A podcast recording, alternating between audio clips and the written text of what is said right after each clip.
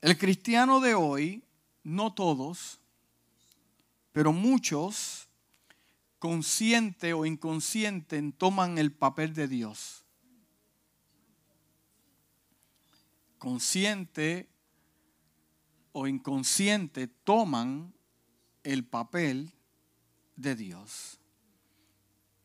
Piensen eso. Mueven a Dios a un lado porque eh, este tipo de creyente particular eh, piensa que sabe más que Dios. Consciente o inconscientemente dice, yo sé más que Dios, por lo tanto, eh, yo no tengo que esperar tanto. pues mejor hago las cosas a mi manera porque, porque yo sé más que Dios. Pues ahora nos encontramos donde cristianos, no todos, diga no todos, diga no yo, no yo, los de la ya, sí, eh, eh, son los que escogen y no Dios. Yo, eh, vengo criado en el Evangelio, siempre he aprendido que Dios escoge por mí. Tal vez para algunos sea extraño eso porque se quedaron callados, yo he aprendido que Dios se escoge para uno. Eh, eh, eh, si, yo estoy en busca de un empleo, yo le oro a Dios, Padre, dame un empleo y, estoy seguro que puede tardarse un poco, pero llegará el empleo. si, si estás orando para que Dios te sane, yo estoy seguro que, Dios te va a sanar. En algún momento Dios lo va a hacer. Eh, todo se somete y se sujeta a la voluntad perfecta de Dios. Pero yo vengo de, la escuela que, que, si yo necesito la intervención de Dios sobrenatural, yo le oro a Dios y yo le pido a Dios que me dé sabiduría, que me ayude y que opere en esta decisión y lo involucro en todas las áreas de mi vida para que Él escoja por mí, porque lo que Dios escogerá para mi vida será mejor de lo que yo puedo escoger para mí y para mis hijos. entonces nos conviene que sea Dios el que escoja por usted. Si está en busca de una pareja, aquellos que me ven en las redes sociales y están en busca de un esposo o una esposa, le conviene que sea Dios que la escoja por usted. Porque cuando usted coja a través de un yugo desigual y, después le dices a Dios, ¿qué pasa? Oh, Dios te dice, escogiste tú, no escogí yo. Por lo tanto, vas a tener que resolver tus problemas. Y nos preguntamos, pero ¿por qué Dios no trabaja en esta situación o en esta? Porque Dios se hará responsable de lo que Él escoge. Dios será responsable de lo que Él hable. Dios no va a ser responsable de lo que nunca habló y nunca escogió para usted. Pero me conviene que Dios escoja para mí, para yo decirle, no, eh, eh, eh, tú, me, tú me diste esto, así que tú te encargas, el que invita, paga. Y de alguna manera u otra, la fe se envuelve en este asunto y entenderás que si Dios te dio eso, es porque te dio lo mejor. Let that sink in for a moment. nos conviene que Dios escoja por nosotros. Pero eh, eh, existe eh, tipo de personas que escogen su llamado. Eh, cinco ministerios, dice, mm, este me gusta, este no, no, este mucho no, este me gusta este. Entonces tienen la habilidad de, de tomar el ministerio que más le guste. Pero la Biblia a mí me dice otra cosa. Inclusive conozco eh, gente que en mi juventud que los vi, el grupo de, jóvenes en la iglesia, que ya Dios comenzaba a revelar y, ya la pinta se veía hacia qué dirección Dios iba a llevar. ¿Se acuerda de esos tiempos? Eh, eh, en mis tiempos habían retiro de juventud distritario y venían jóvenes de toda la isla y, ya tú veías la pinta de cada uno y Dios impartiendo por a través de la palabra profética genuina a, través de la impartición de manos ahí, Dios te está llamando para esto. Pero en el camino yo vi como que, como que muchos dijeron, Ay, el pastorado es mucha responsabilidad, soy yo mejor me voy de evangelista, predico y tiro la bomba y no tengo la... Yo sé que usted tal vez no ha visto eso, pero yo lo he visto. Eh, eh, eh, inclusive escogen sus dones. wow, está muy fuerte, pero no todos, ¿verdad? Para, para establecer esa regla. Cantantes cristianos que, se están peinando y ven dos o tres canas y dicen, wow, ya me estoy poniendo viejo. Pues yo creo que lo mejor que me conviene es ser pastor, pero Dios no te llamó a hacer eso.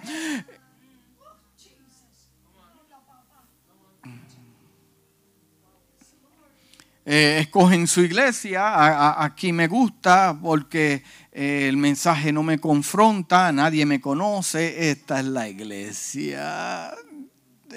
Inclusive hay cristianos eh, que escogen sus batallas. Dice, esta batalla no me gusta, esta sí me gusta, esta no me gusta. Pero yo he entendido que a través de la palabra Dios escoge mis batallas porque son customizadas para mí. La Biblia dice que la prueba, la prueba, la prueba causa paciencia. Y, Dios no te va a probar con algo que no te moleste.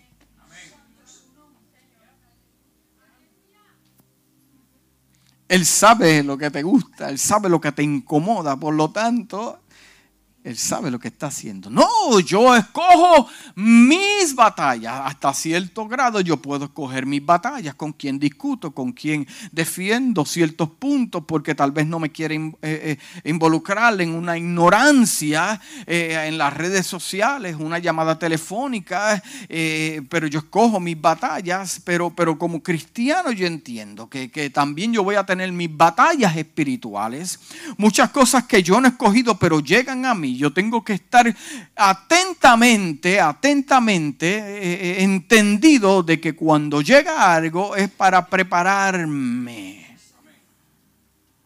Cogen las batallas y dice, este desierto es muy largo, este desierto tiene 50 millas. Yo prefiero uno que tenga 10 para entrar y salir de ello. Pero por consecuencia de este tipo de mentalidad, este tipo de creyente, eh, no podrá experimentar victoria historias, experiencias a largo plazo.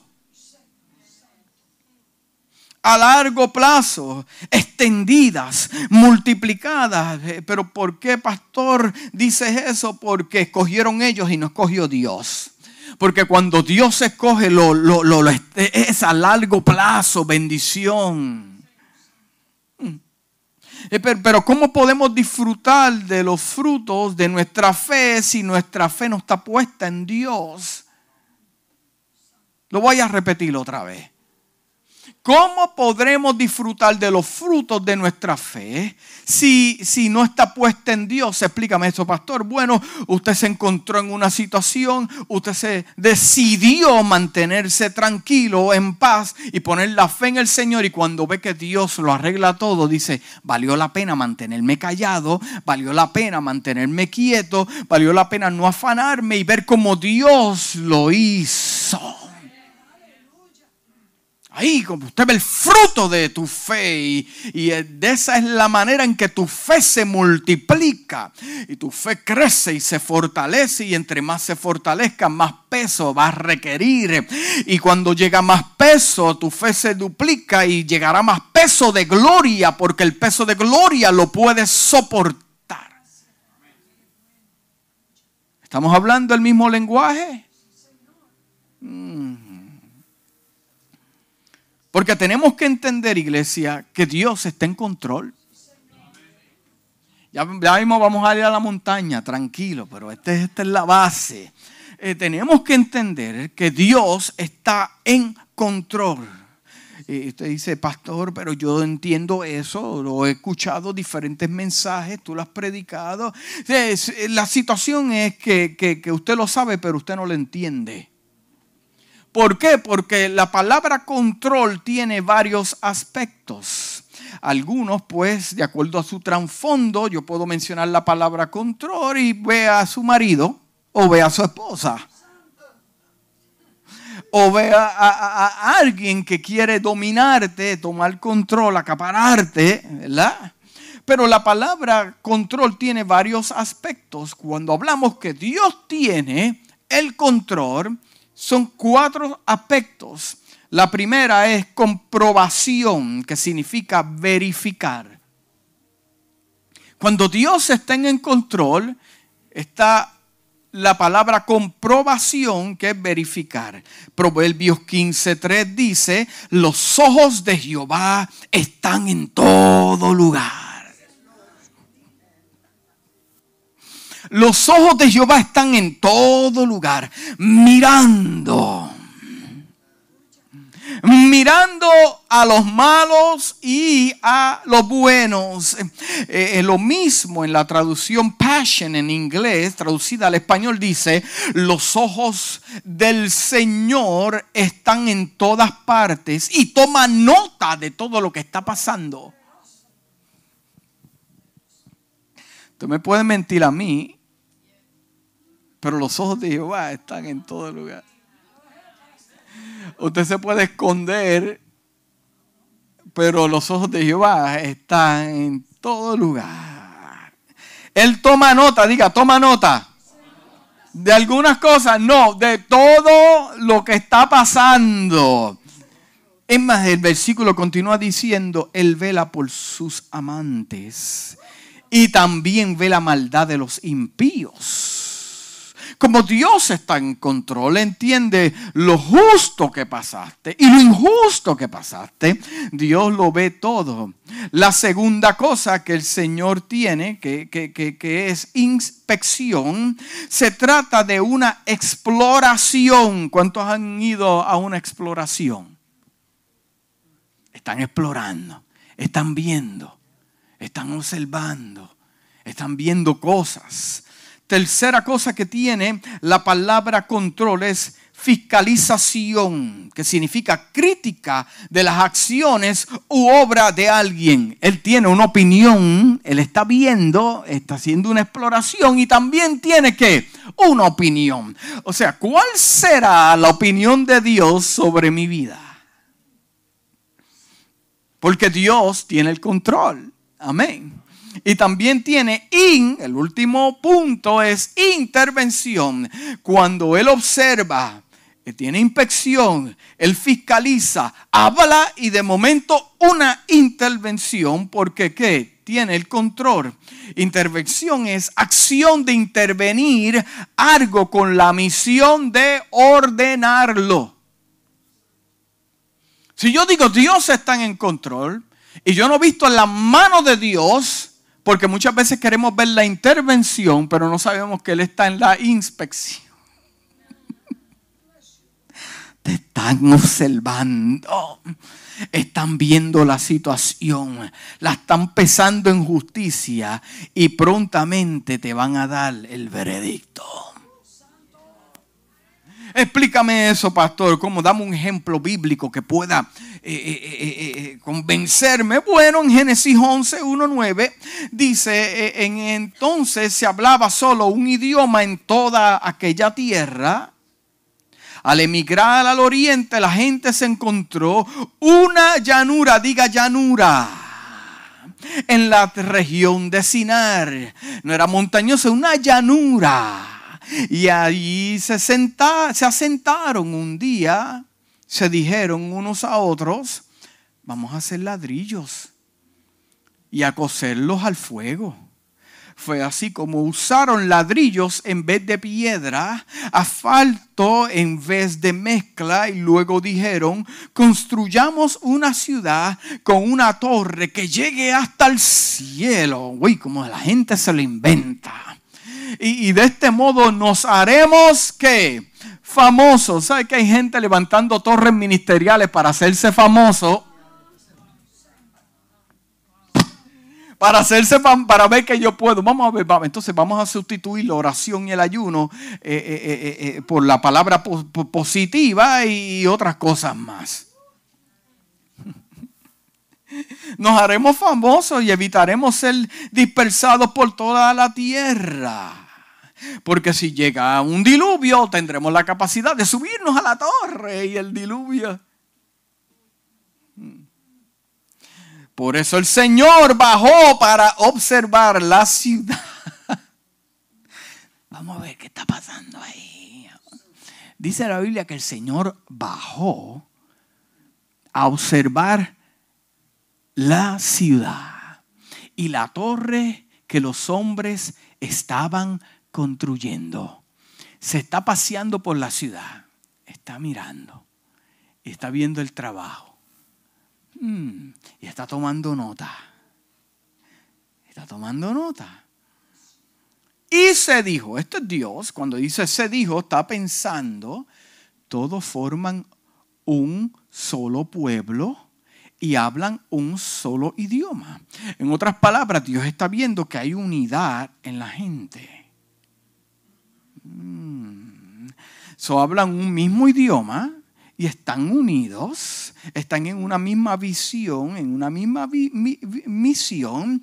Eh, y dijo Dios, esto es solo el comienzo de sus obras y todo lo que se propongan lo podrán lograr. ¿Por qué? Porque Dios vio que hablaban un solo idioma y estaban sumamente unidos. Qué tremendo si el pueblo de Dios hablara un solo idioma, estuvieran unidos. Esto es un principio que hasta los que no aman a Dios pueden lograr cosas porque están unidos y hablan un solo idioma. Y por eso es que Jesús dijo que el reino de las tinieblas está sumamente unido y no está dividido porque hablan un solo idioma, tienen una misma misión.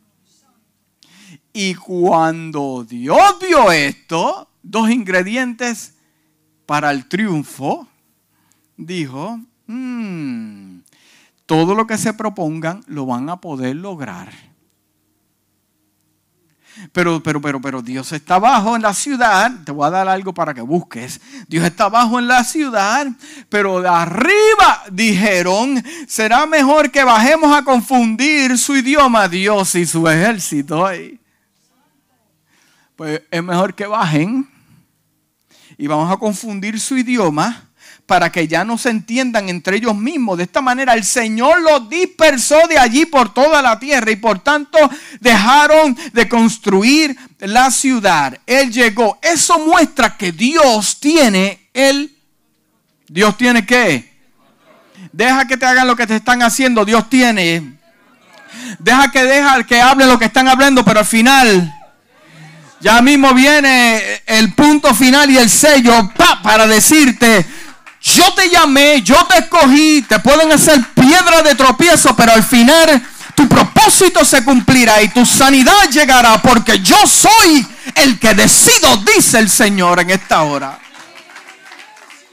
Mm, confundió, mira, Dios está en control en tu alegría como también en tu tristeza. Lo voy a volver a repetir para que no se te olvide. Dios está en control en tu alegría como también en tu tristeza. Dios está en control en tu abundancia también como en tu escasez. Dios está en control cuando te encuentras rodeado de muchos y también cuando muchos te han dejado. Dios está en control en la noche como también en el día. Dios está en control en el valle como también en el monte. Dios está en control en nuestro desierto. Jueces 15 dice, Sansón fue llevado cautivo por los filisteos al desierto para matarlo. Lo llevaron al desierto. Allí rompió las cuerdas que lo sujetaban y mató a mil filisteos con la quijada de un asno. La Biblia dice que cuando fue amarrado el Espíritu de Dios cayó sobre Sansón y las sogas se hicieron como, como si fueran fuego y se consumieron y allí pudo derrotar a mil filisteos. Mil contra uno. Hmm. Jueces 15, 14 dice, lo más interesante de esto es que a pesar de que mató mil hombres, mira lo que dice el versículo 14, dice, así que vino hasta Lehi, los filisteos salieron gritando a su encuentro, pero el Espíritu de Jehová vino sobre él y las cuerdas que estaban en sus brazos se volvieron como lino quemado, como el fuego, y las ataduras se cayeron de sus manos. Y hallando una quijada de un asno fresca aún, extendió la mano y la tomó y mató con ella a mil hombres. Entonces Sansón dijo, con la quijada de un asno, un montón, dos montones, con la quijada de un asno maté mil hombres. ¿Cuántas victorias? Victorias tú no has tenido porque el Espíritu de Dios ha tenido el control y cayó sobre tu vida y te dio el discernimiento y te dio la autoridad. Y tú puedes decir, Dios me libró, Dios hizo esto, fue Dios por mi fuerza, no fueron. Es que Dios tiene el control. Pero a pesar de que los hijos de Dios disfrutan de este tipo de, de victoria, dice que acabando de hablar, había contemplado todos los muertos acabando de hablar, arrojó de su mano la quijada y llamó aquel lugar lugar Ramat Lehi, que significa quijada. Mire, es bueno de vez en cuando llamar por nombre las victorias que usted ha tenido, para que cuando pase por un lugar semejante no se le olvide, cuando tenga que dar testimonio a alguien, se acuerde de que usted nombró ese lugar de victoria, sanidad, liberación. No sé lo que Dios haya hecho contigo, pero ponle nombre a eso. Y no se te olvide. Mm. Wow. Y teniendo gran sed, después de una victoria, teniendo gran sed, clamó luego a Jehová y dijo, tú has dado esta grande salvación por medio de tu siervo. Y moriré yo ahora de ser y caeré en manos de los incircuncisos. ¿Por qué? Porque estoy en un desierto. Después que tú me has dado la victoria y yo he podido derrotar y yo he podido hacer grandes victorias, ahora yo muero de ser en el desierto. Entonces abrió Dios la cuenca que hay en Lehi y salió de ahí agua y él bebió y recobró su espíritu y se reanimó. Por eso llamó aquel lugar en Jacore, el cual está en Lehi hasta hoy y juzgó a Israel en los días de los filisteos 20 años. O sea, como Dios tiene control, aunque yo esté en un desierto y piensa que yo voy a morir, Él tiene el poder para darme.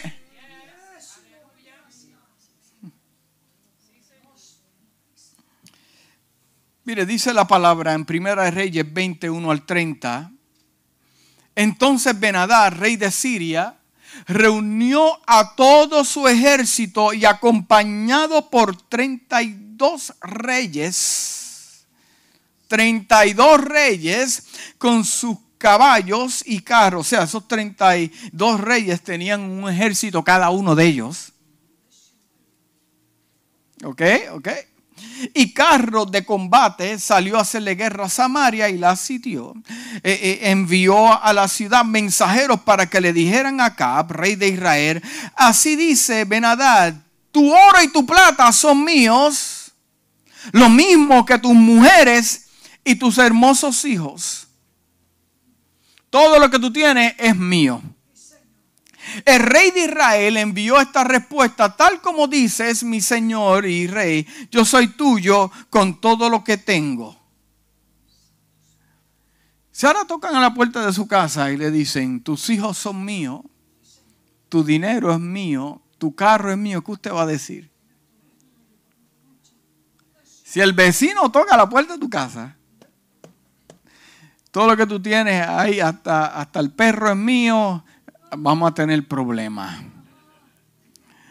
Pero hay personas como se sienten tan abrumadas por la situación o, sienten que han perdido, no la guerra, una batalla. Entonces tienden a ceder terreno y a ceder...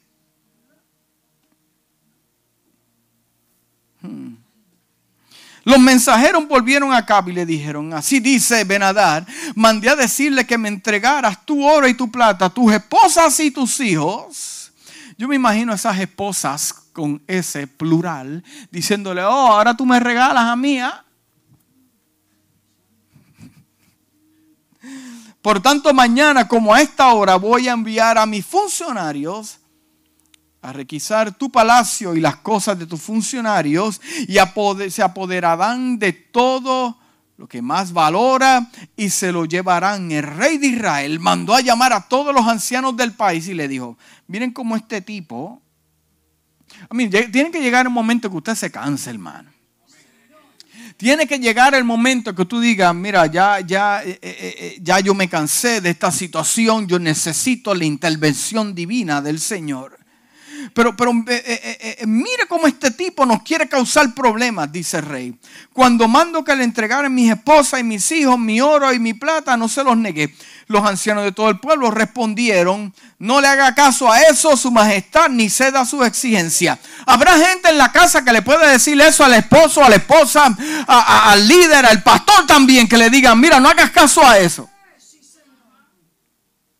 Yo creo que este mensaje para los que me están escuchando a través de las redes sociales. Tiene que haber gente que le diga, mira, no le hagas caso más a eso.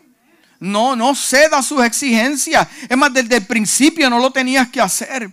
Así Acab le respondió a los mensajeros de Benadad, díganle a mi señor y rey y tu servidor, haré todo lo que me pediste la primera vez, pero no puedo satisfacer esta nueva exigencia. Ellos regresaron a Benadad con esta respuesta. Entonces Benadad le envió otro mensaje a Acab, que los dioses me castiguen sin piedad si queda en Samaria el polvo suficiente para que mis hombres se lleven un puñado. Mis hombres son muchos, un ejército poderoso.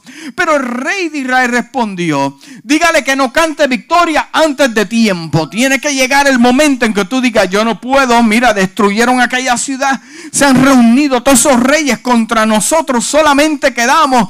Pero tiene que haber un momento en tu vida que tú dices, ya yo me cansé de, de estar operando las cosas a mi manera y de la única manera en que yo puedo lograr una victoria es que si Dios interviene en el asunto. Tiene que haber una actitud que diga, tú sabes que yo estoy cansado de perder, yo quiero ganar. Rey de Israel respondió, dígale que no cante victoria antes de tiempo. Yo no sé a quién tú le tienes que decir, mira, no cantes victoria antes de tiempo, porque tú me ves ahora, pero tú no sabes lo que Dios va a hacer. Hay gente que te deja en el mismo lugar y se acuerda de ti por lo que eras. Tal vez te vio en la barra y se acuerda, ah, sí, la persona que está en la barra, pero, pero tú no, dile, no cantes victoria antes de tiempo.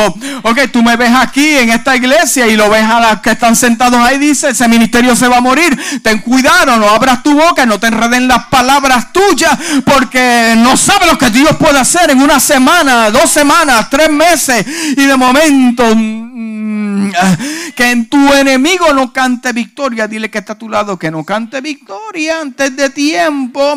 Qué mala costumbre tiene la gente de cantar victoria.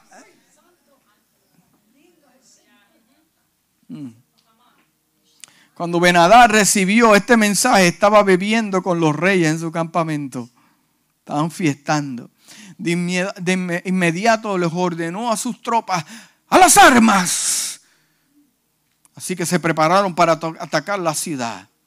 Mientras tanto, siempre Dios tiene algo que decir.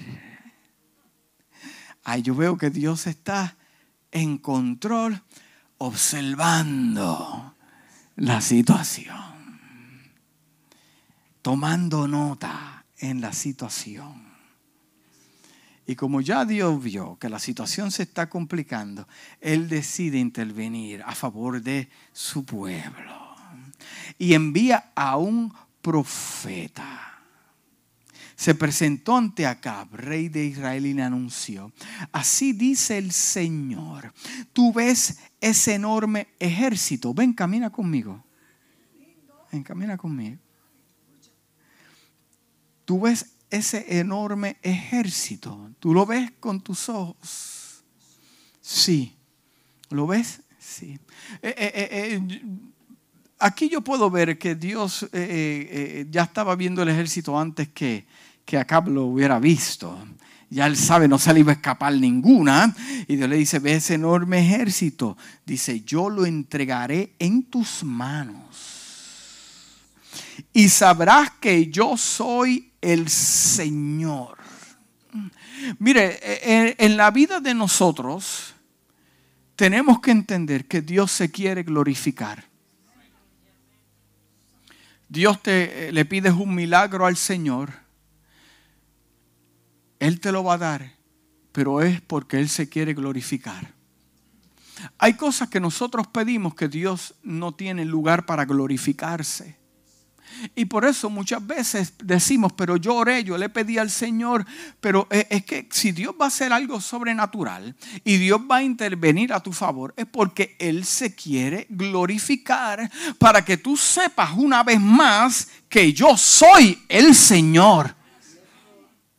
En otras palabras, que yo soy el que sabe y yo soy el que tengo el control. Entonces, si Dios interviene, es para glorificarse. ¿Cuántos dicen amén?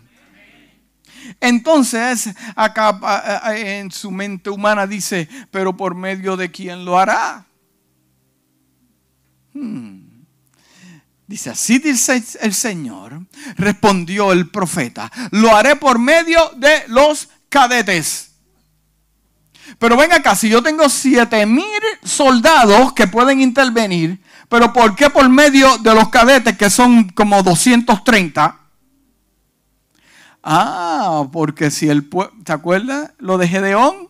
Estamos lo mismo, la misma. Es un círculo. Ah, porque si los 7000 ganan, dicen que fueron por ellos. Pero si 200 cadetes intervienen, entonces sabrá que yo fui el que lo hice.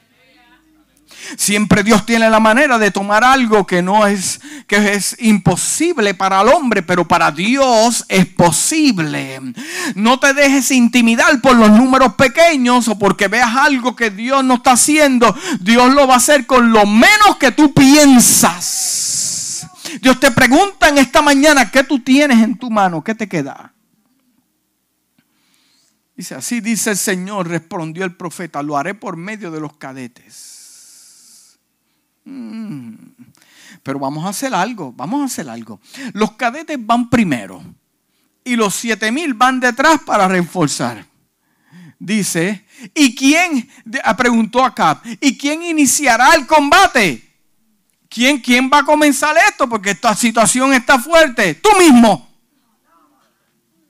Hay cosas que tú no puedes pasar por alto, amado. Hay cosas que tú te tienes que parar firme y decir, hasta aquí está la línea, diablito, diablazo, hasta aquí está, yo soy un hijo de Dios. Hay combates que tú tienes, pero no te puedes intimidar. Dios le dijo, tú mismo, pero como yo, no, tú mismo lo vas a comenzar, tú lo vas a comenzar y yo lo termino. Mire, qué tremendo las cosas que Dios hace, que Dios te dice, levántame obra, tú la comienzas, pero yo la termino. Tú mira, métete conmigo, comienza un proyecto, comienza un sueño, comienza algo, pero yo voy a intervenir a tu favor con menos dinero de lo que tú tienes y vas a ver mi gloria. Comienza y el problema es que gente no quiere comenzar, le tiene miedo al comienzo porque son... Y se me iba a zafar algo, pero gracias a Dios. Una paila de faltos de fe.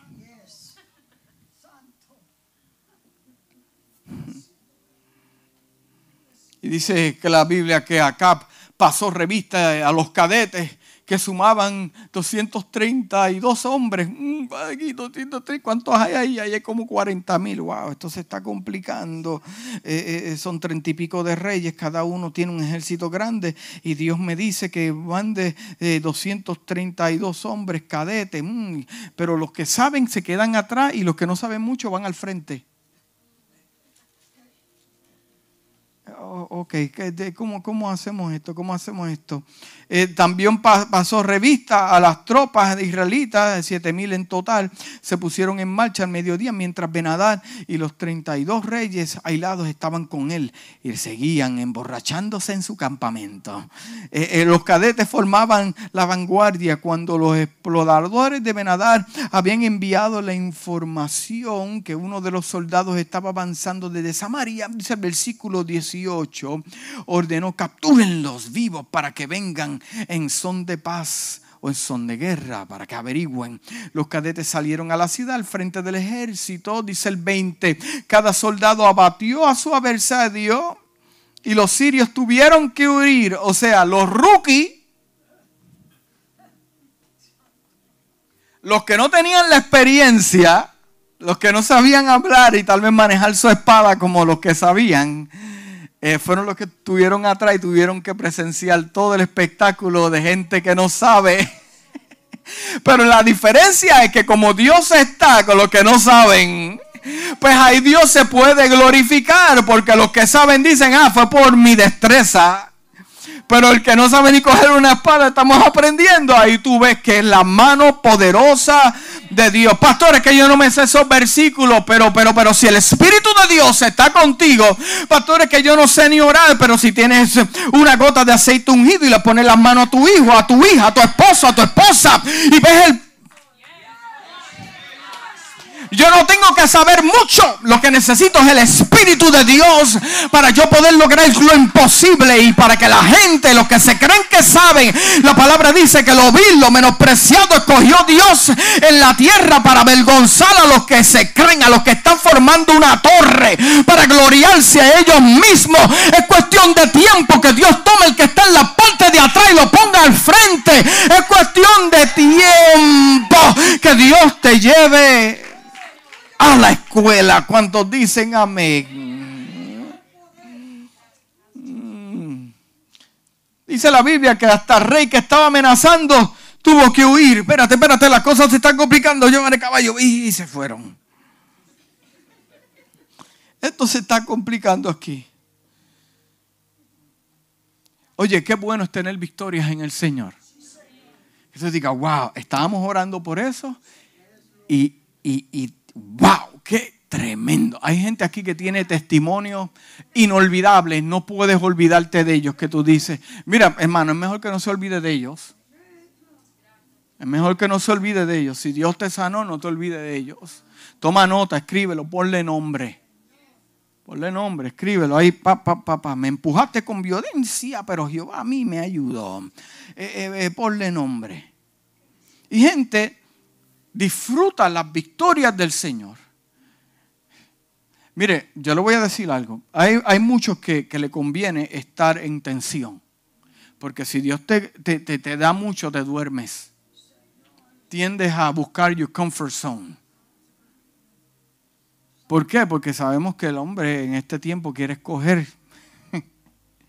y se duermen, se duermen en la esquina. Eh, eh, eh, pero mire lo que pasa en el versículo 22 están disfrutando de la, victoria. ¡Wow! Ya no tenemos que entregarla a las esposas, se continúa el dolor de cabeza. Y los hijos también. No, hermano, dije esposas plural, no dije esposa. Ah, sí, ve, ya arreglé, arreglé. Está bien. Sí, no me metan problemas. Las esposas. Ya, no, el problema, ok, ya estamos ahí. Eh, eh, eh, las casas, el dinero, wow, ganamos esta victoria. Pero se presenta el profeta una vez más y le dijo, no te duermas en tus laureles. No te duermas. Tuviste una victoria, pero no te duermas. Mire, usted tiene una victoria en su vida. Yo le voy a decir en esta mañana, no baje la guardia. Porque usted provocó algo en el mundo espiritual y el mundo espiritual no se va a quedar dado, amado. Mire, usted le predica a una alma y la alma decide entregar su corazón al Señor.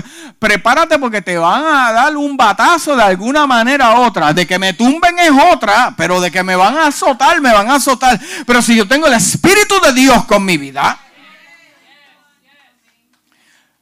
no, mira, el profeta le dice al rey, no tuviste una gran victoria Ahora no te duermas, no te tires en tu silla atrás, levantar los pies, a Jehová está con nosotros, ya yo no tengo que hacer nada. No, no, ese es el problema, que pensamos que Dios lo tiene que hacer todo por nosotros, pero Dios le, está diciendo al rey, no te duermas, dile que está a tu lado, no te duermas, ¡pum! Dan una patada, levántalo, sacúdelo, jálale el moño. No se duerma usted en los laureles. Cuando el enemigo hace estrago es porque usted se durmió en algo. Punto y se acabó. No le eche la culpa a los diablos, a los demonios, no él lo planeó, pero usted se durmió ahí en los tres segundos. One, two, three, eliminado. Dice le dice Dios a través del profeta, trace un buen plan, siéntate, traza un buen plan. Hoy el plan se lo dejamos a Dios. No, Dios, tú haz el plan. Y no, no, no, usted tiene que poner su parte. Usted empieza y Dios lo termina. Porque el año entrante, mira lo que Dios le está hablando, un año adelante, eh, antes de que se enfrente una batalla, ya Dios le está hablando, mire, yo soy de los que creo que Dios te avisa. Dios te avisa. Y la iglesia, nosotros tenemos que tener el mismo espíritu para poder discernir qué es lo que Dios está hablando. Porque una cosa yo me estoy dando cuenta en este tiempo, que Dios está hablando y la gente no está escuchando. Dios está hablando y la gente no está siendo obediente. Y lo veo a través de la Biblia. Lo que el fenómeno que yo estoy viendo ahora es que Dios no está hablando y la gente le está haciendo caso a eso. Y lo puedo ver a través de la Biblia, sí, porque siempre que Dios va a hablarte, te va a hablar algo que no te va a hacer sentido. Y te va a colocar en una posición que lo único que tú tienes en tu mano es la espada y la fe. Pero si Dios te habla y te dice, mira, mira, eh, te va a hablar de una manera, eh, hermano, la Biblia a mí me dice otra cosa. A mí me dice que Dios está en control y va a escoger las batallas para mi vida, pero al final me dará la victoria. Entienda eso bien claro. Dile que está a su lado, no te duermas. Te van a volver a azotar. Sí, viste la victoria en tus hijos, te van a volver a azotar. Viste la victoria con tu esposo, te van a volver a azotar en la iglesia. Yo entiendo, amado, que cuando yo pues, puedo ser de influencia y tocar una vida, reconciliar una vida, guardar esa vida, amado, yo rápido prendo los satélites, pap, pap, de dónde viene el ataque, pim, pam, y siempre viene donde menos piensa. Pero ya como Dios tiene el control, ya sabe, está ahí ante mano. A favor tuyo, ¿cuántos dicen amén? Pero mira, mira, es que la gente se le inventa. Dice la Biblia, por otra parte, los funcionarios del rey de Siria se, eh, le aconsejaron, los dioses de los israelitas son dioses de las montañas. Y aquí es el punto que te quiero llevar de todo el mensaje. Los dioses de los israelitas, dioses, no, no son dioses, es un dios. Eh, eh, eh, son dioses de las montañas. Por eso son demasiado fuertes para nosotros. Pero si peleamos contra ellos en las llanuras, sin duda lo vamos a vencer. Haga usted lo siguiente, álmese bien, le están diciendo, busque los caballos, busque los, oficiales, busque, busque todo. Sin duda, esta guerra es de nosotros. Benadar estuvo de acuerdo y así lo hizo. El rey lo hizo, así mismo lo hizo. Vamos a reforzar este porque esta batalla la vamos a ganar. Nosotros sabemos que a los israelitas le encantan los montes. Oh, eh, entiendo, porque la palabra dice, alzaré mis ojos a los montes de donde vendrá mi socorro. Entiendo que Abraham también dijo, ok, Lot, ¿qué tú quieres? Eh, eh, yo cojo la llanura y Abraham dijo, yo cojo el monte para estar más cerca de Dios. Entiendo que a los israelitas les gustan los montes. ¿A cuánto les gustan los montes? Sí, sí. Pero Dios está pendiente de los planes dice que el hombre de Dios se presentó nuevamente ante el rey. Hermano, Dios habla. Dios habla. Y está ahí, se presenta ante el rey y le dijo, así dice el Señor, por cuanto los sirios piensan, oh, pero como él sabe eso, porque él está en control. Y él fue y tomó nota y vio, observó, y esto es lo que vamos a hacer. Por cuanto los sirios piensan que el Señor es un Dios de las montañas, están muy equivocados y no un Dios de valles, te voy a entregar este enorme ejército. Tú lo ves, ahora son el doble, ahora te lo voy a entregar. Así sabrás que yo soy el Señor. El Dios, mire, el Dios es un Dios omnipotente y omnisciente. Está en todas partes, escucha conversaciones que usted no ha escuchado, vio cosas que usted no ha visto. Dios lo sabe y el enemigo se confunde solo. Así como Dios estuvo conmigo luchando en el monte, también me dará la victoria en el valle. Siete, siete días estuvieron acampados los unos con los otros ahí. Y al séptimo día se desató el combate. Uno, en un solo día los israelitas le causaron cien mil bajas a la infantería siria. ¡Wow! Los demás soldados huyeron. Vámonos, ¿qué tal? Aquí nos van a matar. Pero la muralla de la ciudad se desplomó sobre 27 mil de ellos. Mm, como se desplomó la muralla, alguien le puso unos explosivos espirituales. alguien apretó el botón, ah, se acercan. Ahí está, la, eh, eh, eh, boom la, Biblia dice que Josué estaba luchando y oró para que, y oró y se detuvo el universo, el sol se detuvo y la luna en el valle. Dios te dará la victoria donde quiera que tú te encuentres, en el valle, en la montaña, en tu trabajo, en la iglesia. Dios te dará la victoria. Para mí ese mismo Dios hoy y por siempre.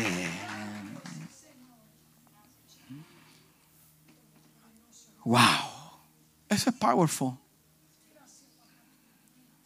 Que Dios me acompañe a mí a donde quiera que yo vaya y me puede dar la victoria. Yo sé que el valle representa muchas cosas. Vemos a través de la Biblia combates del pueblo de Israel en los valles.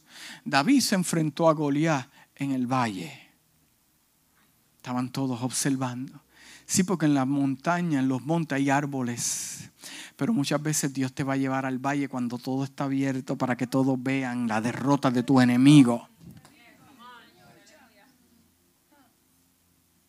Mire, una noche, ya termino con esto. Una noche una casa eh, se incendió y todos salieron de la casa menos uno de los niños.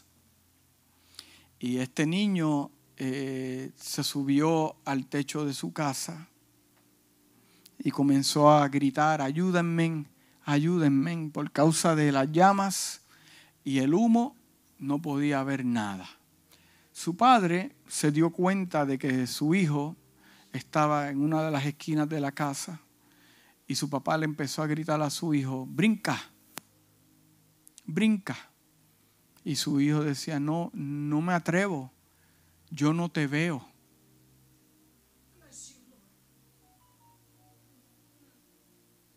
Brinca, pero yo no te veo.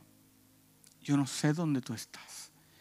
El papá le dijo, yo tengo los brazos abiertos, brinca, pero no te veo. Y el papá le dijo, pero yo sí te veo a ti.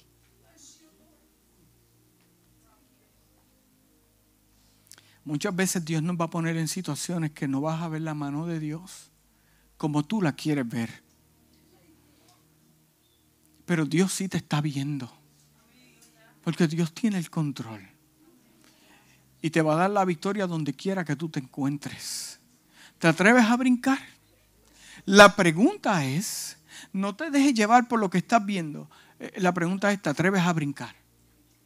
Hay momentos en la vida que vas a tener que brincar que no vas a ver a Dios, no vas a ver un ángel, ni tampoco vas a ver la visitación de una paloma o una señal. Hay gente que le encanta buscar señales, dame una señal en el patio que llegue una paloma con, con una hoja de olivo en su piquito y que, y que yo no le, mire hermano, yo no busco señales. Yo si necesito algo voy a la palabra del Señor o voy directamente a la fuente.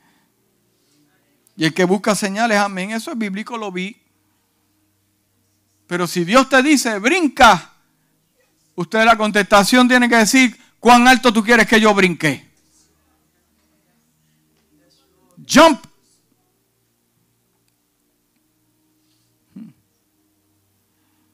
Mire, lo que le voy a decir a continuación es una realidad.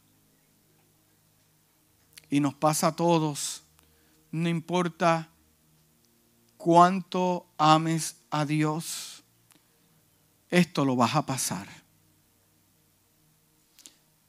Llegarán momentos a nuestra vida, especialmente en los momentos difíciles, que te preguntarás, Dios, estás ahí.